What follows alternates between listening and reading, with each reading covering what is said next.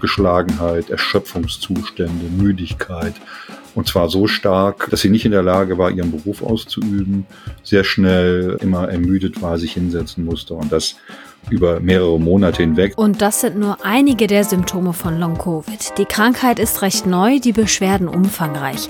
In Essen gibt es eine Fachklinik, die Menschen mit Long-Covid behandelt. Sprechen wir drüber in dieser Folge. Rheinische Post Aufwacher. News aus NRW und dem Rest der Welt.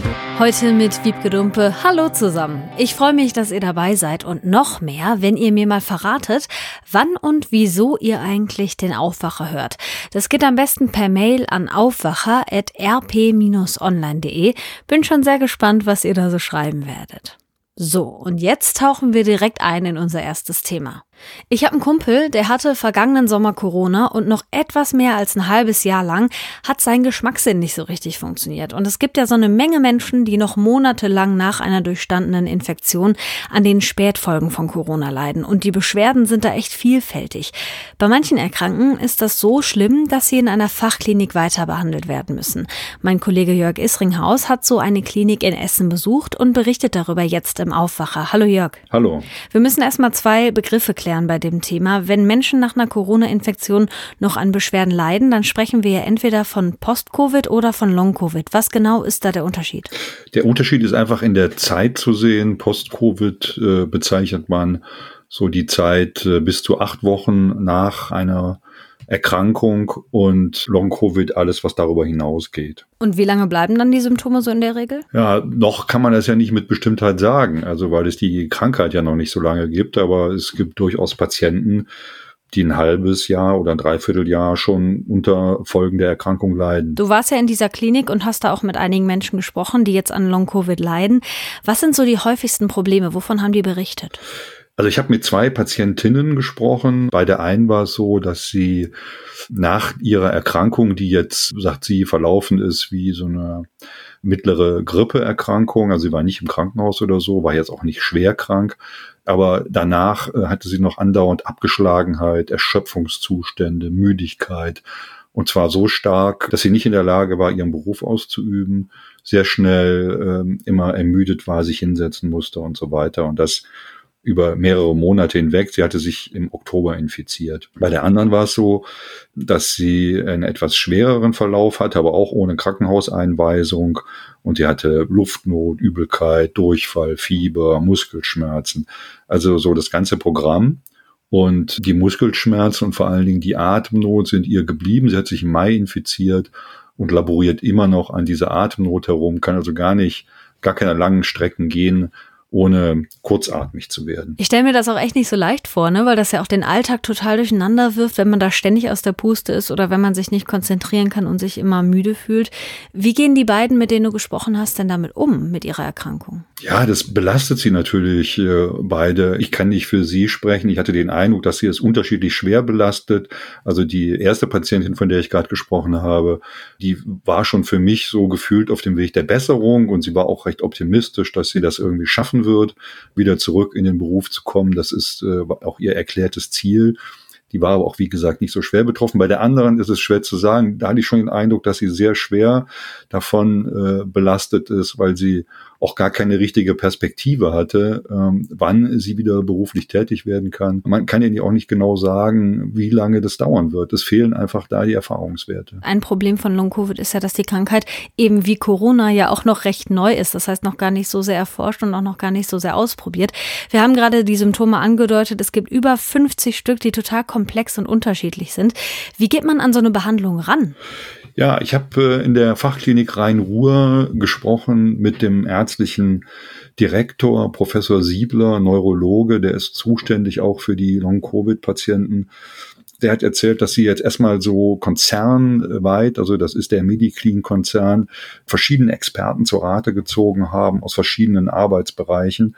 Lungenfachleute, Neurologen, Psychiater, Psychosomatiker, Kardiologen und zusammen hat man eigentlich erstmal so eine Behandlungsprofil oder Behandlungsmöglichkeiten aufgestellt, wie man da rangehen kann an dieses ganze Problem. Diese Fachklinik, von der du da sprichst, die funktioniert ja so ein bisschen wie eine Reha dann. Also ich könnte mir auch vorstellen, dass es für Hausärzte und sowas ja auch total schwierig ist, erstmal zu diagnostizieren. Die Person hat jetzt wirklich Long-Covid. Also wie kommt man auf die Diagnose und wie geht es dann weiter? Ja, das ist natürlich schwierig, weil Long-Covid, das lässt sich ja nicht einfach mit, mit Messdaten wie bei einigen anderen Krankheiten belegen.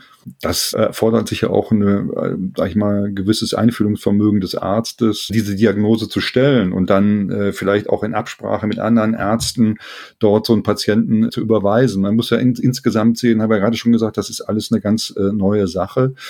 Auch diese Reha-Angebote gibt es noch nicht so lange. Dort kann man dann allerdings gewisse Tests machen. Es gibt so neuropsychologische Tests am Computer, da kann man so Belastbarkeitsgrenzen austesten oder man kon kann Konzentrationsübungen machen und sehen, wie fit der Patient ist. Man kann natürlich auch zum Beispiel Lungenfunktion messen und kriegt dann darüber, sage ich mal, gewisse Messdaten, die man so als objektive Grundlage nehmen kann. Aber es bleibt natürlich in manchen Bereichen so ein gewisser diffuser, unklarer Bereich, wo man jetzt nicht eine definitive Aussage treffen kann. Betroffen von Long-Covid sind ja auch eigentlich alle Altersgruppen. Kann man sagen, wie viele Menschen nach einer Infektion mit dem Virus eigentlich daran erkranken?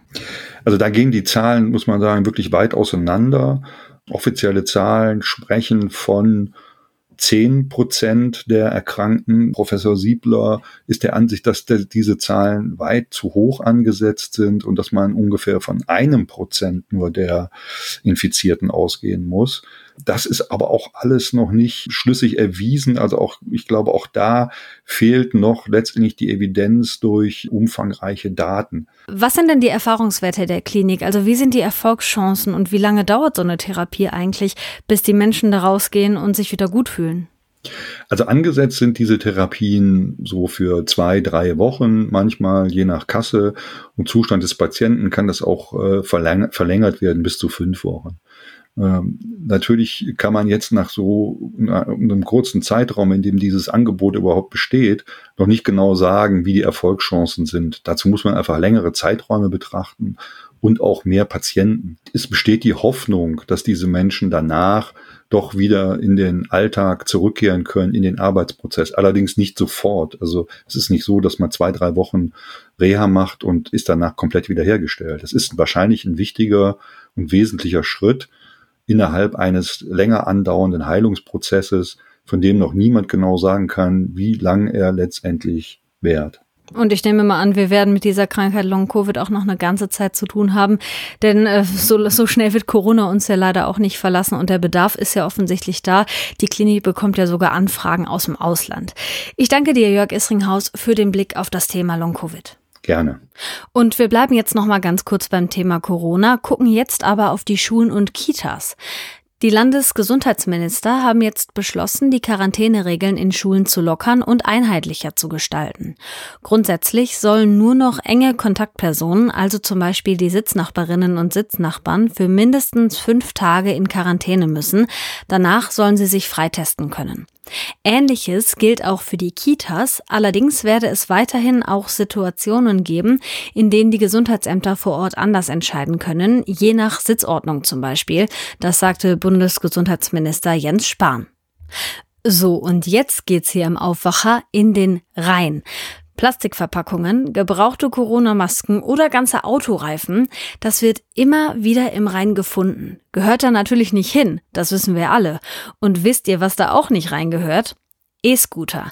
Die landen da aber trotzdem immer wieder drin und damit die Dinger dort nicht vergammeln, haben die E-Scooter-Verleihunternehmen in Köln jetzt eine aufwendige Bergungsaktion gestartet. NRW-Reporter Viktor Marinov war am ersten Tag mit dabei.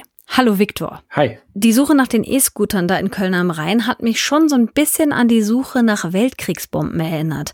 Kannst du uns mal einen kurzen Eindruck davon geben, wie das funktioniert hat? Also bei der Größe des Rheins, da muss man ja ganz gezielt suchen.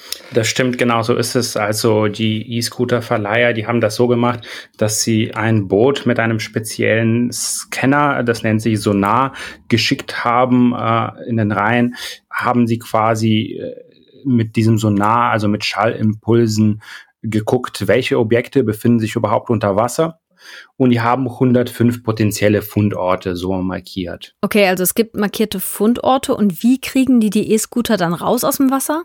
Genau, also die wissen erstmal, es gibt diese 105 Orte, aber das kann auch was anderes sein. Ne? Das kann auch ein Reifen sein oder Bürostühle oder was auch immer, haben sie alles Mögliche schon im Rhein gefunden.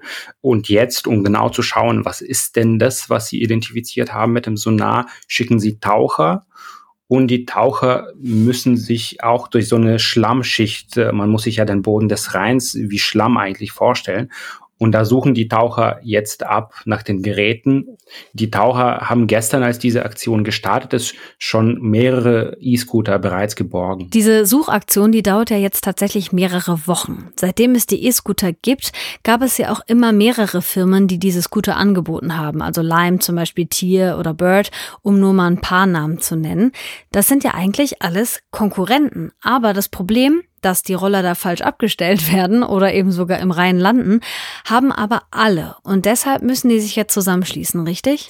Genauso ist es. Ähm, also es gibt einen Verband, der heißt Platform Shared Mobility, PSM da haben sich sieben Anbieter zusammengeschlossen, weil das Problem kommt ja natürlich nicht von den Firmen selbst, sondern von den Nutzern. Es sind die Nutzer, die die Scooter ins Wasser schmeißen und nicht die Verleiher.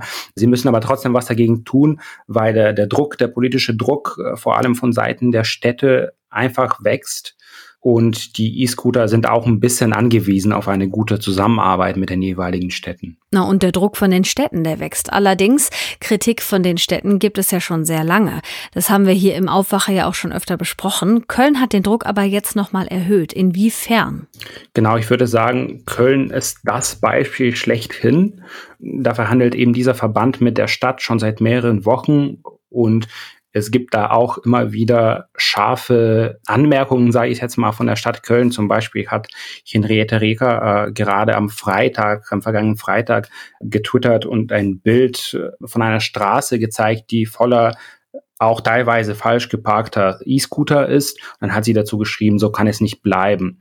Die erinnert die E-Scooter-Verleiher auch immer wieder daran, dass sie ja mal äh, versprochen hatten, diese E-Scooter zu bergen. Und vielleicht ist es auch dieser Druck, dem es zu verdanken ist, dass die Aktion jetzt doch am Ende stattfindet. Jetzt mal abgesehen von dieser Aktion jetzt, was gibt es denn noch so für neue Maßnahmen? Das ist das Interessante. In Köln haben sich die Verleiher sehr kompromissbereit gezeigt. Also die haben zusammen mit der Stadt einen ganzen Katalog an Maßnahmen erarbeitet. Darin heißt es zum Beispiel, dass die Anzahl der E-Scooter in, in der Innenstadt um 35 Prozent reduziert wird. Und das ist schon in Kraft getreten. Also es gibt bereits jetzt weniger E-Scooter in der Innenstadt in Köln. Dafür wollen die Anbieter so ein bisschen mehr in die Fläche gehen. Unser Knobbel sich das nicht. Das ist so ein bisschen die Idee dahinter. Und was sie auch einschränken wollen, ist, wo man die E-Scooter in der Innenstadt in Köln parken kann. Jetzt ist es ja so, jetzt gibt es dieses sogenannte Free-Floating-System. Das heißt, man kann das einfach überall parken. Und worauf sich die Verleiher jetzt mit der Stadt geeinigt haben, ist, dass es auch gewisse Parkzonen gibt und auch gewisse Orte, wo man per se einfach keine E-Scooter abstellen darf, zum Beispiel in der Nähe des Rheins. Okay, also schärfere Maßnahmen in Köln, aber wie sieht's in anderen Städten aus? Ich sag mal anders. Die anderen Städte in NRW wünschen sich auch ein Gespräch mit den Verleihern oder wollen so ein Gespräch anstoßen. So richtig weitergekommen sind sie aber bislang nicht. Da sagt zum Beispiel aber Mönchengladbach, einerseits funktionieren die Absprachen gut mit den äh, Verleihern der E-Scooter. Andererseits wäre es aber vielleicht gar nicht so verkehrt, wenn nicht jede Stadt einzeln mit diesem Verband sprechen muss, sondern wenn es einheitliche Vorgaben gäbe. Also wenn der Verband zum Beispiel mit dem Land NRW oder noch besser mit dem Bund sprechen könnte. Oh Mann, ey, das erinnert mich ja jetzt schon so ein bisschen an den Flickenteppich der Corona-Maßnahmen in dieser Pandemie, um den Bogen zu Corona nochmal zu schlagen. So ist es leider. Viktor Marinov zu der Bergung der E-Scooter aus dem Rhein. Vielen Dank. Danke dir. Und hier kommen noch ein paar Meldungen für euren Tag. Heute Nacht ist der Streik der Lokführergewerkschaft GDL zu Ende gegangen.